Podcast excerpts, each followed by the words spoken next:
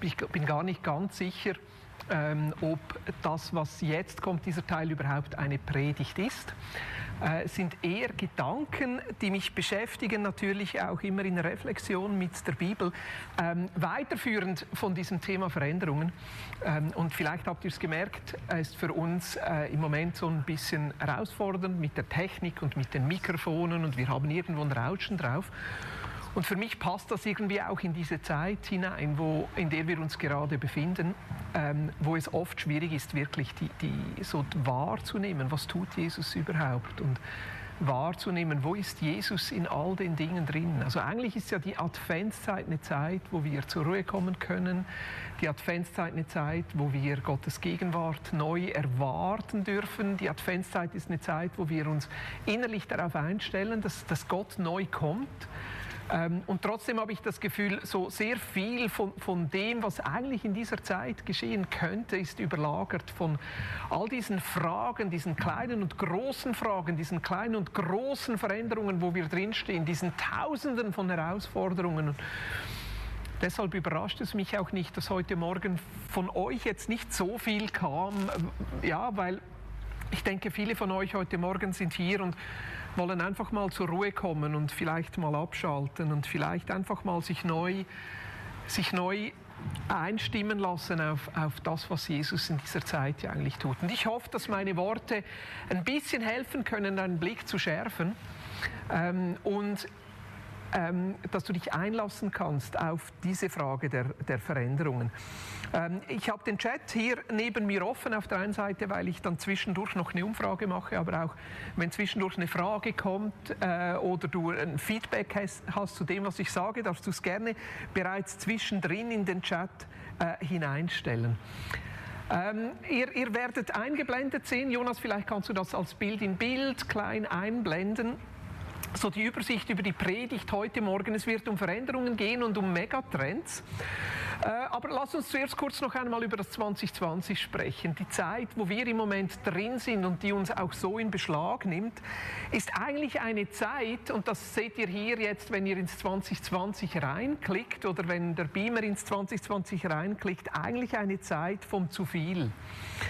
Eine, ein, ein, so ein, ein, ein Merken, dass wir eigentlich schon, schon länger über unserem äh, Limit äh, leben, dass wir schon länger eigentlich an unsere Grenzen stoßen. Das 2020 hat uns aufgezeigt, dass wir eigentlich in einer Krise stecken, und zwar in, in einer Steigerungskrise, in einer Krise, wo ähm, wir anstoßen, dass es nicht immer besser und lauter und nicht immer mehr gehen kann. Und eigentlich ist die ganze unsere Gesellschaft darauf aufgebaut, dass wir wachsen, dass wir Profite machen, dass unsere, unsere Pensionskasse ist darauf ausgerichtet, dass unsere Aktien steigen und wir merken, es geht irgendwie nicht richtig weiter.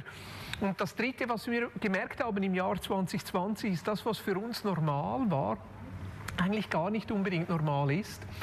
Also wir haben wie so ein neues Unnormal entdeckt und Dinge, die, die für uns äh, bis jetzt ähm, wie soll ich das sagen, so, so normal waren. Wie zum Beispiel eben, man, man chattet schnell auf Berlin zum Einkaufen oder geht übers Wochenende nach New York oder nach London oder äh, ein Kreuzfahrtschiff oder äh, ein Ausflug oder all diese, diese, diese Dinge, wo wir drin sind, wo wir plötzlich merken, ja eigentlich ist das gar nicht so normal und hat sehr viel mit dem jetzt zu tun, wo wir auch in unserer Krise drinstecken.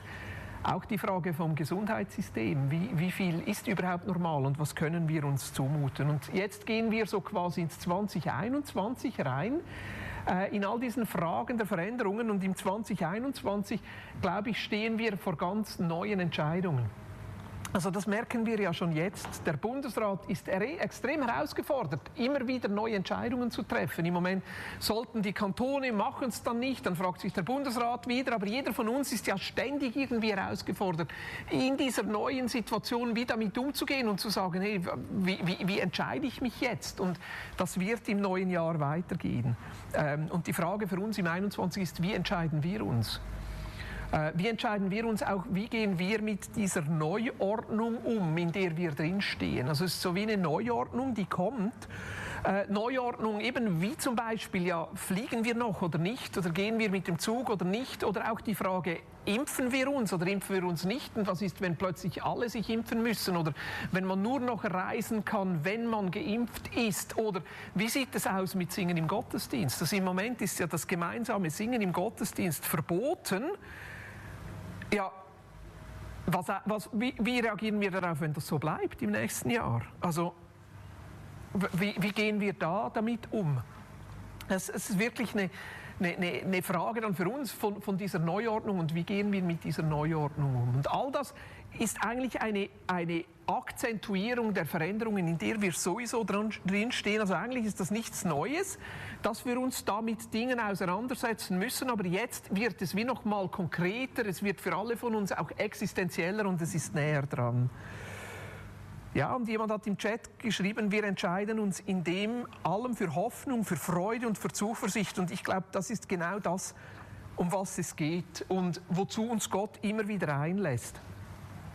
Er einlädt in dem Sinn auch zu sehen, wenn wir Gott in das Ganze und in diese ganzen Veränderungen mit hineinnehmen, dass Gott vielleicht nicht der ist, der Veränderungen jetzt so angestoßen hat, aber trotzdem in all diesen Veränderungen drin ist und auch in all diesen Veränderungen immer wieder etwas Gutes bewirken kann. Also oft sind wir Christen ja eher die, die sich gegen Veränderungen sperren, die eher vorsichtig sind, wenn Veränderungen sind. Wir werden oft als auch irgendwie wertkonservativ wahrgenommen. Und in vielen Bereichen ist ja auch gut und richtig und trotzdem eigentlich zu sehen, dass die ganze Bibel voll von Veränderungen ist.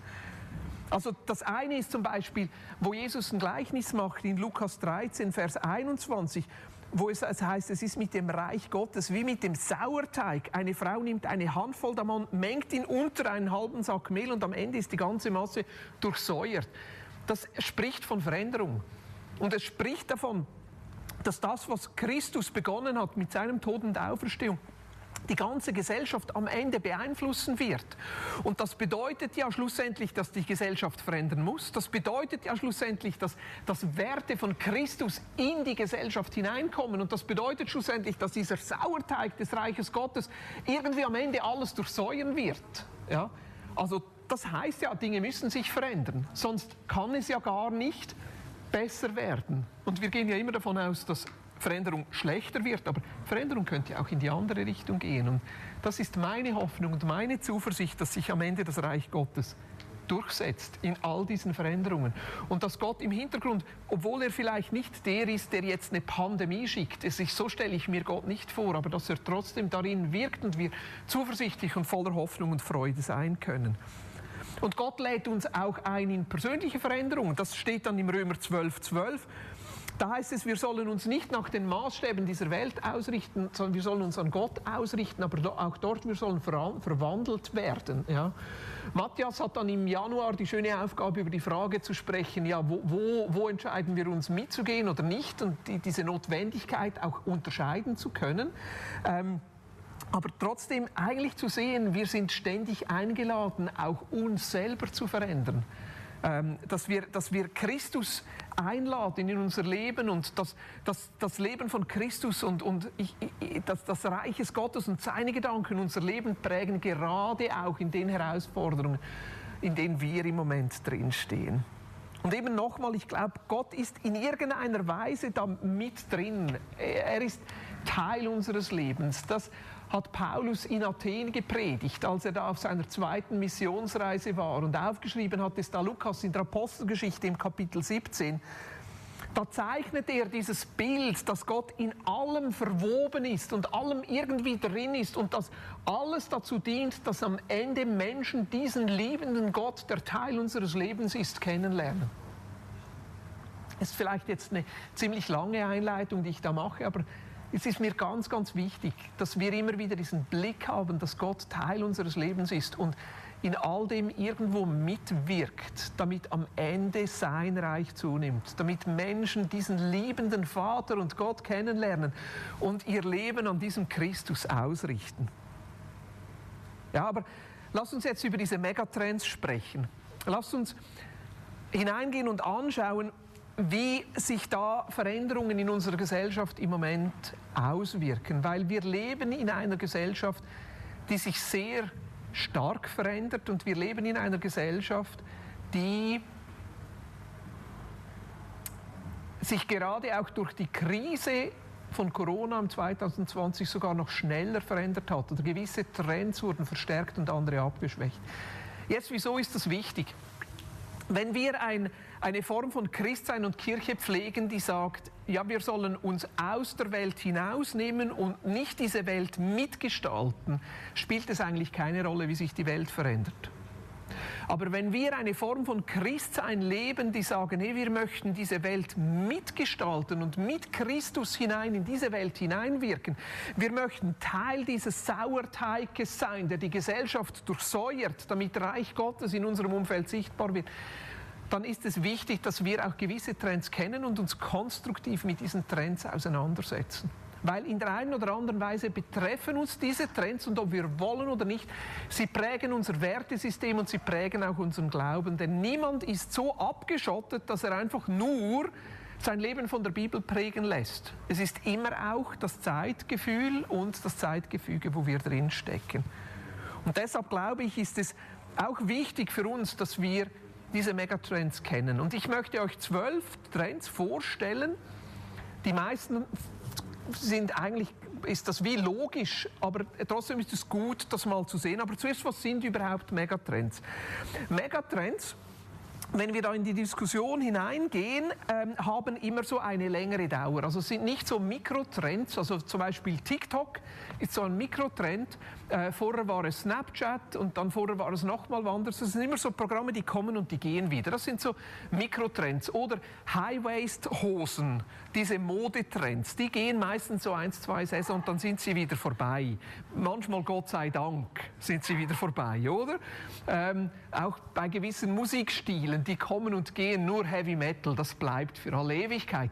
Genau. Aber das sind so die Mikrotrends. Aber dann haben wir die Megatrends und die haben eine längere Dauer. Also immer dort, wenn wir so wie eine längere Dauer einen Trend haben, dann wird es zu einem Megatrend, das wirklich die Gesellschaft langfristig auch äh, umwälzt und unser Leben beeinflusst. Das, das zweite Merkmal von, von, von, ähm, von Megatrends ist die Ubiquität, sagt man dem. Also es bedeutet eigentlich, dass die Megatrends unser ganzes Leben beeinflussen.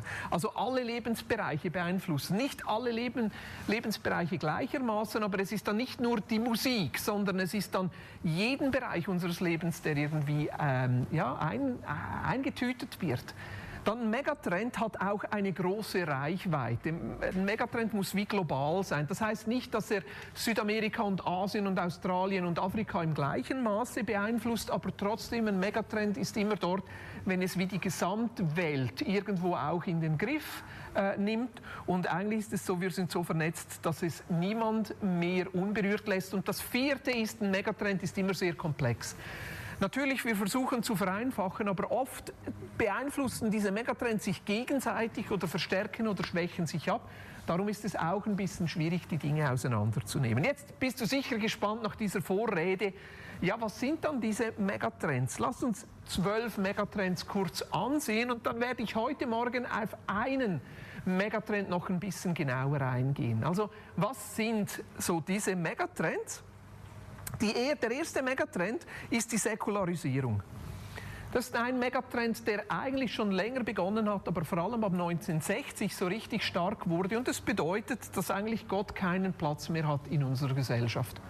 Ja, auf den komme ich nachher noch zu sprechen, auf den gehen wir genauer ein. Deshalb nur kurz jetzt. Der zweite Megatrend, äh, der uns betrifft, ist die Individualisierung, dass nicht mehr die Familie, nicht mehr der Staat, nicht mehr die Sippe zählt, sondern nur noch jedes Individuum für sich und jeder muss sich wie selber erfinden, muss selber seine Persönlichkeit bauen, muss selber seinen Lebensentwurf und seinen Lebenssinn finden. Das ist die Individualisierung. Auf diese, ähm, diese Thematik werde ich in zwei Wochen im ersten Gottesdienst im Januar dann eingehen. Ein anderer Megatrend ist die Gesundheit. Die Gesundheit im Sinn von, äh, wie wichtig es ist, dass wir äh, gesund sind. Vor Corona würde ich sagen, war es so, Gesundheit gemessen an je gesünder du bist, umso besser hast du ein Leben. Da ging es um Sport, um Achtsamkeit, um, um Entschleunigung, um Lebensbalance. Und ich glaube, in Corona oder nach Corona ist Gesundheit eher die Abwesenheit von Krankheit. Ja. Also da ist dieser Megatrend wirklich nochmal völlig an die Oberfläche gepoppt, indem wir im Moment unsere eigene Gesundheit über alles stellen und nur noch die Gesundheit wichtig ist. Der vierte Megatrend ist Vernetzung und Globalisierung. Ähm, es ist eigentlich ein Trend, der fast die größte Wirkung auf uns hat, dass mittlerweile eigentlich die Welt ein Dorf ist und wir uns sehr nahe gekommen sind, sehr vernetzt sind miteinander. Also ich habe Kontakt mit Menschen in der ganzen Welt. Äh, früher ging das nicht. Äh, über Briefe oder äh, Schiffreisen war das viel, viel mühsamer. Heute sind wir alle miteinander vernetzt, hören viel mehr voneinander und das macht die Welt auch ein bisschen komplizierter aber auch schöner. Wir fangen an, mehr zu teilen, uns anzunähern. Äh, wir verstehen einander besser und auf der anderen Seite, es löst auch mehr Krisen aus. Ja. Ein fünfter Trend ist die Wissenskultur, dass heute vor allem das Wissen wichtig ist. Ähm, Wissen wird geteilt. Früher gab es den Brockhaus, heute gibt es Wikipedia. Wissen steht allen zur Verfügung und Wissen steht über alles. Und da wird in den nächsten 10, 20, 30 Jahren ein neuer Trend kommen und das ist die künstliche Intelligenz, mit der wir uns ganz neu auseinandersetzen müssen, die dann auch auf die Arbeit wieder zurückschlägt und auf das komme ich dann noch. Der sechste Trend ist der Stadtsog oder die Urbanisierung. Das bedeutet, wir alle möchten eigentlich gerne in der Stadt wohnen. Äh, wir möchten alle schnell und gut erfüllt und alles dicht und alles schnell zusammen. Und das ist so, die Städte haben enorm zugenommen in den letzten Jahren, in den letzten Jahrzehnten. Und interessanterweise ist das einer der Trends, der von Corona umgekehrt wurde. Ja, weil die Leute, die in der Stadt wohnen, die hatten jetzt echt die rote Karte. Äh, und die, die auf dem Land wohnen, die hatten es echt gut, weil wenn du einen Garten hast, während dem Lockdown geht es dir einiges besser, als wenn du nur einen Balkon hast oder gar nichts. Und wenn du mit deinen Kindern in einer Dreizimmerwohnung in der Stadt lebst, ist es nicht so lustig während Corona. Hingegen, wenn du ein Haus hast im Grünen, ist es ein bisschen einfacher. Und da kommt wie ein neuer Trend äh, gegen das. Ähm, also da merkt man auch, da fangen sich jetzt an, Trends umzudrehen. Die neue Arbeit oder New Work ist ein neuer Trend. Da gehört natürlich auch die Digitalisierung mit dazu.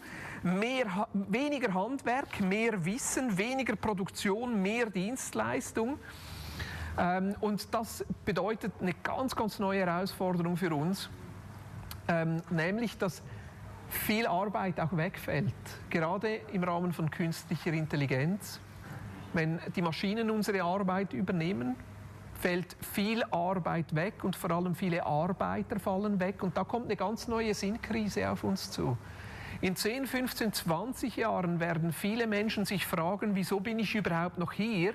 Weil sie quasi entweder keine Arbeit haben oder eine Arbeit haben, die sie nicht auslassen oder befriedigen oder sich ständig überfordert fühlen von der Arbeit, weil die Arbeit, vor allem Wissensarbeit, ist komplex, braucht neue Erfindungen, man muss innovativ sein, das Ganze geht immer schneller. Also da wird eine wirklich, dieser Trend wird uns als Kirche auch ganz neu fordern, uns als Gesellschaft ganz neu fordern. Auch die Frage vom, vom, vom bedingungslosen Grundeinkommen kommt da hinein, dass wir den Menschen vielleicht Wert geben, unabhängig von der Arbeit, weil im Moment ist unser Wert als Mensch sehr stark an unsere Arbeit gekoppelt.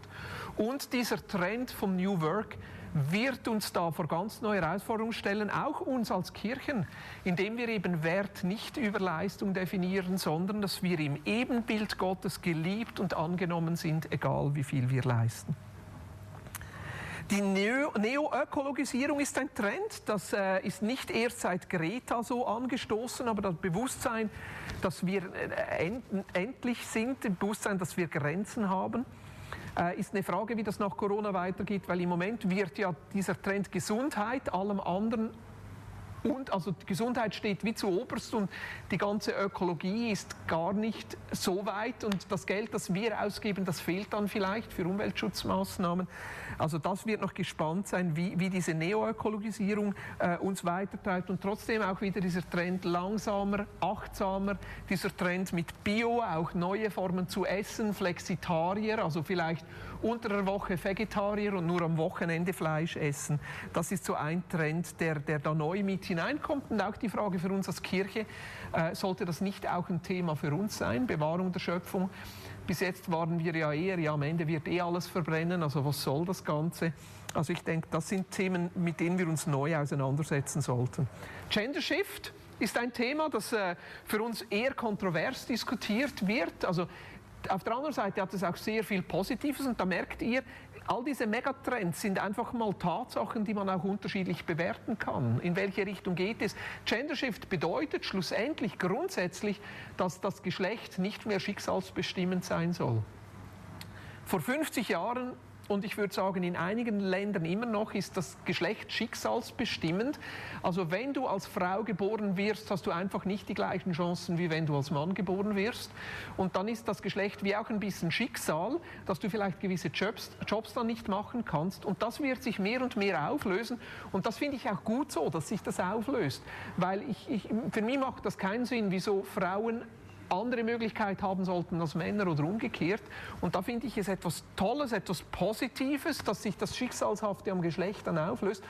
Und auf der anderen Seite bedeutet es aber auch, dass die Lebensform immer wieder neu ausgehandelt werden muss. Dass das traditionelle Familienbild zerfällt in diesem Gender Shift, was ich bedauere. Ähm, aber es muss immer wieder neu ausgehandelt werden. Zum Beispiel, wer geht jetzt arbeiten? Geht der Mann arbeiten oder die Frau? Oder macht man Jobsharing? Oder wie, wie löst man das? Auch die ganze Frage von Patchwork-Familie kommt da mit hinein. Aber ihr merkt, ich will nicht zu stark werten, ist das jetzt gut oder schlecht, sondern mehr aufzeigen. Das sind Trends, die eigentlich uns alle betreffen und wo wir uns immer wieder damit auseinandersetzen. Ein ganz interessanter Trend. Die Silbergeneration. Ein Halleluja für alle unsere Rentner, die hier zuschauen. Also einige von euch wären ja Silbergeneration, aber ihr färbt euch die Haare. Ja. Das äh, gehört ihr eigentlich auch zur Silbergeneration, die, die, die silbrigen Panther. Also all diese, diese, diese Lebensform von, von man wird älter, das hat ja in, der, in, in den letzten 10, 20, 30 Jahren mit, mit dem zunehmenden Lebenserwartung eine ganz andere Dimension angenommen, nämlich dass man in eine neue Lebensphase kommt, dass man nach der Pensionierung wirklich noch ein ganzes Leben vor sich hat, nicht mehr nur ein paar Jahre, dass man sich noch einmal neu entwickeln kann, dass man den Lebensentwurf noch mal neu gestalten kann. Und da gibt es die, die fangen an, ähm, also eine, eine Bekannte von mir, die pensioniert wurde, hat mal gesagt, also ich will da nicht so die pensionären Gea-Reisli machen, ich will mein Leben in die nächste Generation verschenken. Und das fand ich dann so toll, wenn, wenn, wenn die, die die, diese Silbergeneration sich verschenkt an die nächste Generation und, und, und, und das, was sie entwickelt haben, hineingibt, um, um, um auch die nächste Generation zu stärken und auf der anderen Seite auch ihr Leben zu genießen. Ist doch völlig in Ordnung, ihr Leben nochmal neu zu entwerfen. Und das ist, versteht ihr, das ist einer der Trends, der extrem gelitten hat in Corona. Da wurde plötzlich eine Potenzialgeneration zu einer Risikogruppe.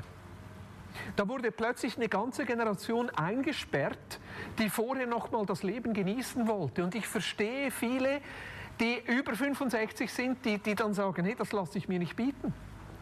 Das lasse ich mir nicht bieten, dass man einfach gesagt hat, alle über 65 sind jetzt, gehören ja zur Risikogruppe oder dass, dass die Schweiz gesagt hat, wenn jemand 85 ist, darf er nicht mehr in den Spital und wird wegen Corona nicht mehr behandelt.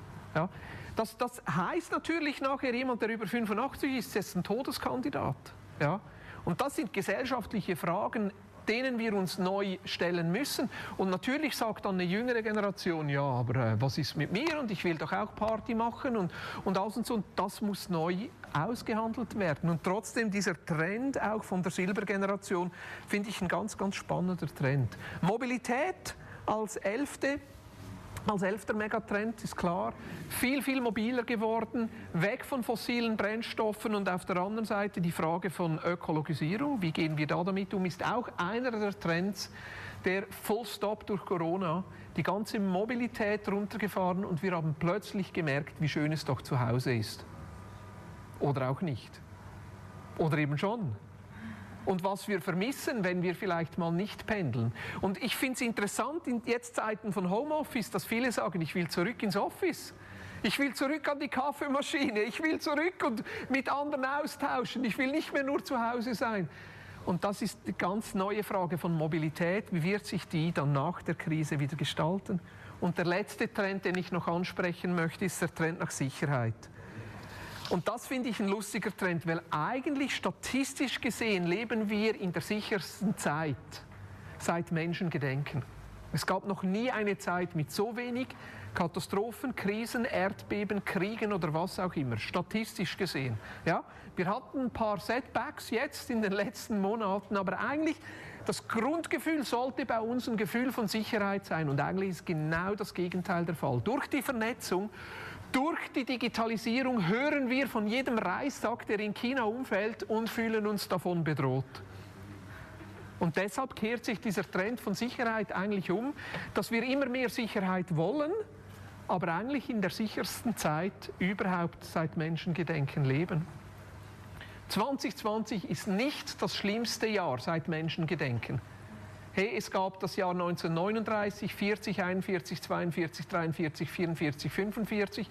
Es gab den Ersten Weltkrieg, es gab das 30-jährige, den 30-jährigen Krieg, es gab andere Kriege und Katastrophen, wo Menschen durch mussten. Ja, das Jahr 2020 ist schlimm, aber ist nicht das schlimmste Jahr aller Zeiten.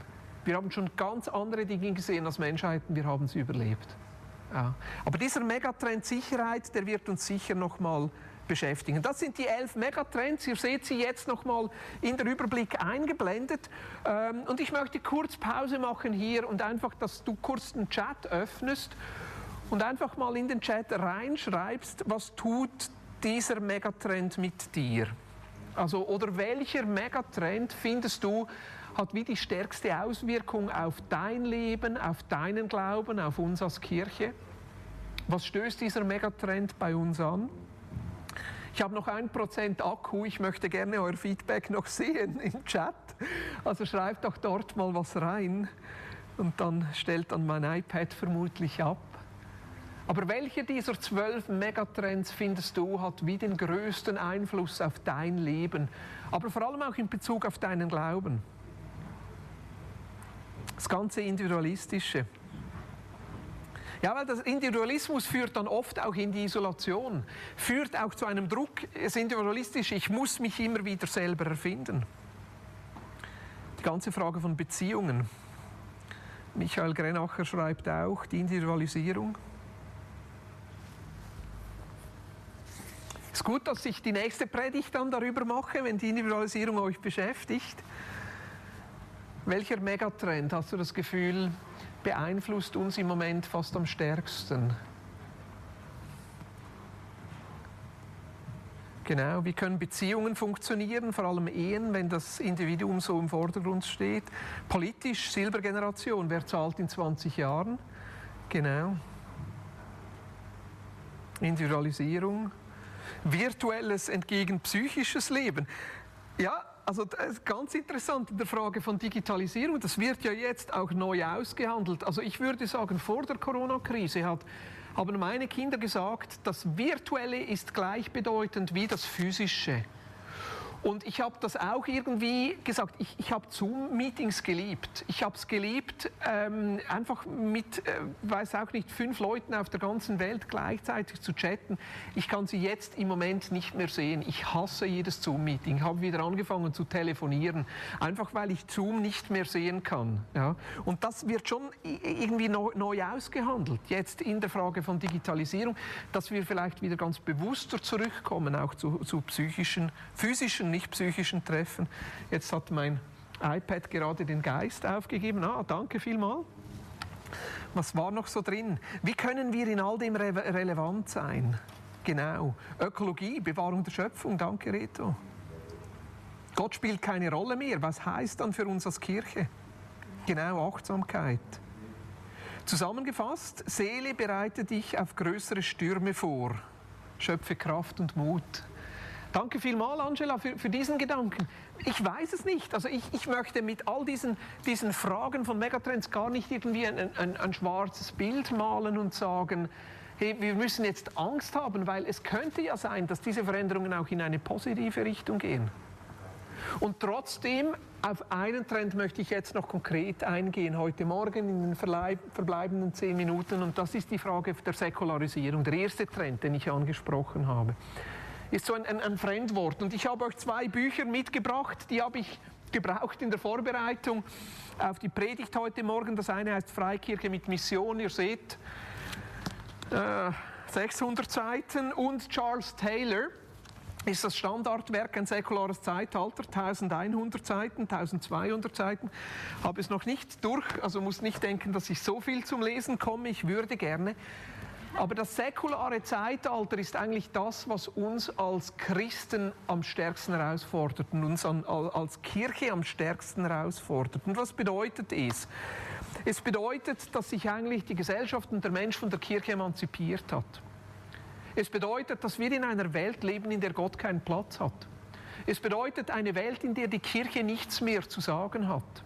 Es bedeutet, dass wir in einer Welt leben, die eigentlich entkirchlicht ist. Der Großteil der Menschen, die heute in der Schweiz oder in Europa leben, hat eigentlich eine äußere Distanz zur Kirche, indem sie ausgetreten sind. Also wir haben mehr Leute, die aus der Kirche ausgetreten sind, als die sich zu einer Kirche zugehörig fühlen.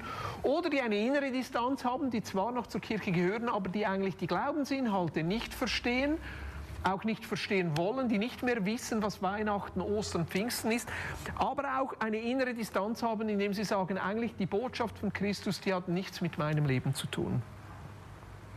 Das bedeutet auch, Säkularisierung bedeutet, dass die Kirche an Bedeutung verloren hat. Während früher die Kirche Teil von den Entscheidungen und Teil der Diskussionen waren, hat die Kirche heute eigentlich nichts mehr zu sagen. Ich bin teilweise überrascht, dass uns das überrascht. Ja? Teilweise bin ich aber auch ist für mich als Freikirche das ja fast wie normal, weil man uns ja gar nie auf dem Radar hatte.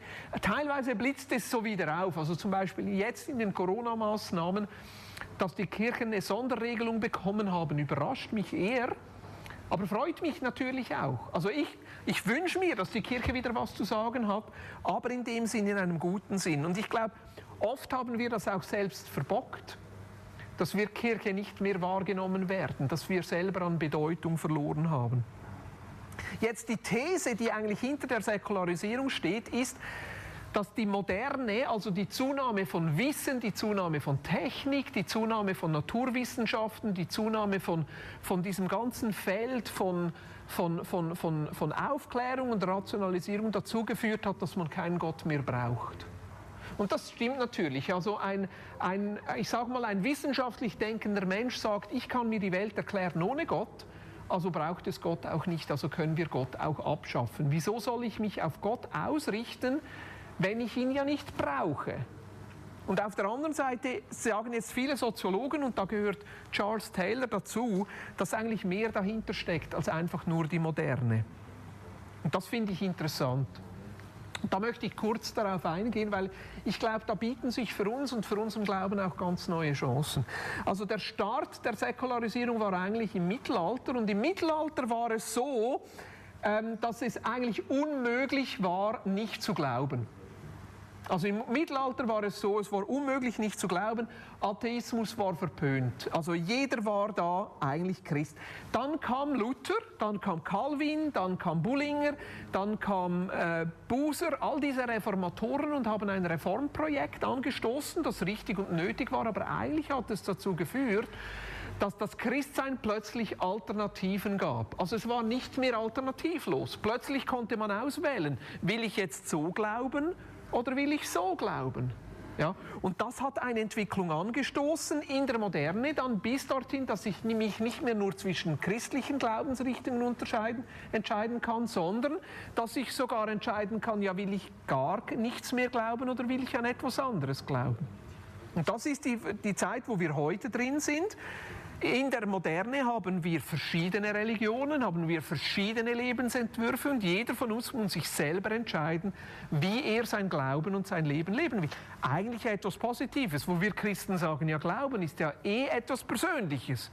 Da will ich mich dafür entscheiden. Aber das bedeutet schlussendlich auch, dass sich Menschen gegen den Glauben entscheiden können. Ja, natürlich kommt da vor allem auch ein starker Bezug auf das, was hier ist, auf das Gegenwärtige. Also unsere Zeit ist, was was zählt, ist das, was hier ist. Das, was zählt, ist das, was hier gerade geschieht. Also wir leben in einer Zeit, wo ich die Dinge sofort will. Ich muss nicht mehr warten, bis die CD rauskommt. Wenn BTS ein neues Album veröffentlicht, kann ich es gleichzeitig haben. Jetzt, hier, sofort. Oder Kanye West oder wer hat gerade ein neues Album rausgebracht? Eh, der neue Song von Billie Eilish. Fantastisch. Kann es sofort haben. McDonalds. Also wir regen uns ja schon nur auf, wenn wir fünf Minuten aufs Essen warten müssen. Also alles hier, alles unmittelbar, alles sofort. Und da gibt es wie zwei Lebensentwürfe in diesem Unmittelbaren. Entweder ich bin abgeschlossen, nur in mir selber, oder ich lasse zu, dass da Gott irgendwie noch Platz hat. Dass da irgendetwas Transzendentes noch möglich ist. Dass irgendetwas drin ist. Und dieses Unmittelbare, Menschen, die Gott abgeschafft haben, die stehen meistens vor der Herausforderung, dass da trotzdem eine Sinnkrise ist. Ja, für was ist das Leben jetzt da? Das Leben, das einfach nur im Hier ist, hinterlässt auch die Frage, ja, was hat dann überhaupt noch Bedeutung? Was ist das Leben dann noch wert? Was ist mein Leben noch wert? Und nach was soll ich mein Leben ausrichten? Und vielleicht erinnert ihr euch an eine Predigt von Andrea vor einem Jahr. Sie hat dort über die vier Echos gesprochen, die in diesem modernen Menschen dann ankliegen, der nur im Jetzt lebt. Und diese Echos sind wie ein Echo von dieser unsichtbaren Welt, von diesem Gott, der diese Menschen geschaffen hat, der sie immer wieder neu ansprechen will. Nämlich die Sehnsucht nach Gerechtigkeit, die Suche nach Spiritualität, der Hunger nach Beziehung und das Gefallen an Schönheit. Das sind so die Echos, die in uns drin sind. Diese Echos, die trotz aller Säkularisierung, trotz allem, dass wir Gott aus unserem Leben wegsperren, immer wieder in uns ansprechen und vor allem auch, die auch Menschen ansprechen, die nicht an Gott glauben, wo da eine Sehnsucht nach Bedeutung ist. Eine Sehnsucht nach, dass das Leben trotz allem irgendwie gerecht sein soll. Der Wunsch, dass nicht irgendjemand ja irgendwie so zu kurz kommen könnte die Suche nach Spiritualität, nach trotzdem einem Gotteserlebnis auf irgendeine Art, der Wunsch nach sinnstiftenden Beziehungen, so dass der Wunsch nach ich möchte irgendwo dazugehören, wo ich etwas hinterlassen kann. Und vor allem auch der Gefallen an Schönheit, die Kunst, die Ästhetik. Also wo, wo stehen wir jetzt? Jetzt konkret in der Säkularisierung. Wo stehen wir? Also wir stehen jetzt eigentlich an einem Punkt, wo wir sagen müssen, wir sind nicht mehr christlich. Also wir haben eigentlich das Postchristentum, wo wir drin sind. Also wo, wo, wo, stehen wir? Ähm, wir sind in einem Postchristentum drin. Also der Gedanke, dass es eine Volkskirche gibt, wo alle dazugehören, den gibt es schon lange nicht mehr. Auch die Landeskirchen, die werden ja nicht wirklich mehr als Gegenüber, als Partner ernst genommen. Früher waren die Freikirchen wie die Alternativen zur Landeskirche. Heute sind Freikirchen und Landeskirchen im gleichen Boot. Ja, wir alle haben keine Bedeutung mehr. Also eigentlich leben wir nicht mehr im Christentum, sondern wir leben im Post. Christentum. Das bedeutet als zweites auch, wir leben in einer postchristlichen Gesellschaft. Also der Grundwasserspiegel ist bereits sehr tief, wenn es um christliche Werte geht und er wird noch weiter absinken. Also weder die Politik noch die Menschen fragen, hey, was hat die Bibel jetzt zu diesem Thema zu sagen? Also ich habe noch nie in Ethikdiskussion einen Politiker sagen hören, hey, lass uns mal den Theologen oder lass uns mal den Pfarrer fragen, was, was der dazu sagt. Nein, also wir sind nicht Teil der Diskussion, sondern wir sind in einer postchristlichen Gesellschaft, wo der Staat versucht, eigentlich seine Maßstäbe, was ist richtig und falsch, nicht mehr von der Bibel herleitet, sondern vom Humanismus, von Grundwerten herleitet. Und da gibt es schon noch Politiker, die sagen, ja, wir sind in einem judäo-christlichen Weltbild verortet, aber eigentlich muss man sagen, wir leben nicht mehr in einem christlichen Staat. Ist das gut? Ist das schlecht? Ich möchte die Wertung mal beiseite lassen. Aber was mich stört bei uns Christen ist, dass wir dann immer so in eine Opferhaltung hineinfallen und anfangen zu lamentieren. Uns aufregen, wenn die Politik etwas macht, das nicht christlich ist und dann wieder die Hände verwerfen und sagen, ah, früher war alles besser. Und die große Versuchung, in der wir hier stehen, ist, dass wir nach einem starken Machtinstrument rufen, das dann quasi die christlichen Werte wieder etablieren würde. Also das ist das, was in Amerika geschehen ist, das ist das, was in Russland geschehen ist oder in Ungarn oder in Polen geschehen ist mit Trump, mit Orban, mit Putin. Und ich bin da sehr kritisch, weil ich glaube, das schadet dem christlichen Anliegen mehr, als es ihm nützt. Weil Reich Gottes fängt immer in uns an. Reich Gottes kommt immer von innen heraus nach außen und kann nicht von außen aufgezwungen werden. Und auch wenn wir den besten christlichen Herrscher hätten, wir hätten damit keinen christlichen Staat. Wir hätten zwar christliche Regeln und christliche Gesetze, aber es würde den Menschen in sich nicht verändern. Und deshalb sage ich, eigentlich ist es eine Chance, dass wir in einer postchristlichen Gesellschaft leben weil es jetzt wieder einen Unterschied gibt zwischen jemandem, der Christus nachfolgt und jemandem, der nicht Christus nachfolgt. Wenn die Gesellschaft sich immer mehr von den christlichen Werten entfernt, dann ist es eben wieder, dass man einen Unterschied sieht zwischen jemand, der an Gott glaubt, zwischen jemand, der christliche Werte vertritt und es ist dann ein Licht, das eben in unserer Gesellschaft auch leuchtet. Ja, Säkularisierung bedeutet, Herausforderung, es bedeutet Vielfalt an Religion, aber ich glaube, wir Christen haben eine Antwort und mit dem möchte ich schließen.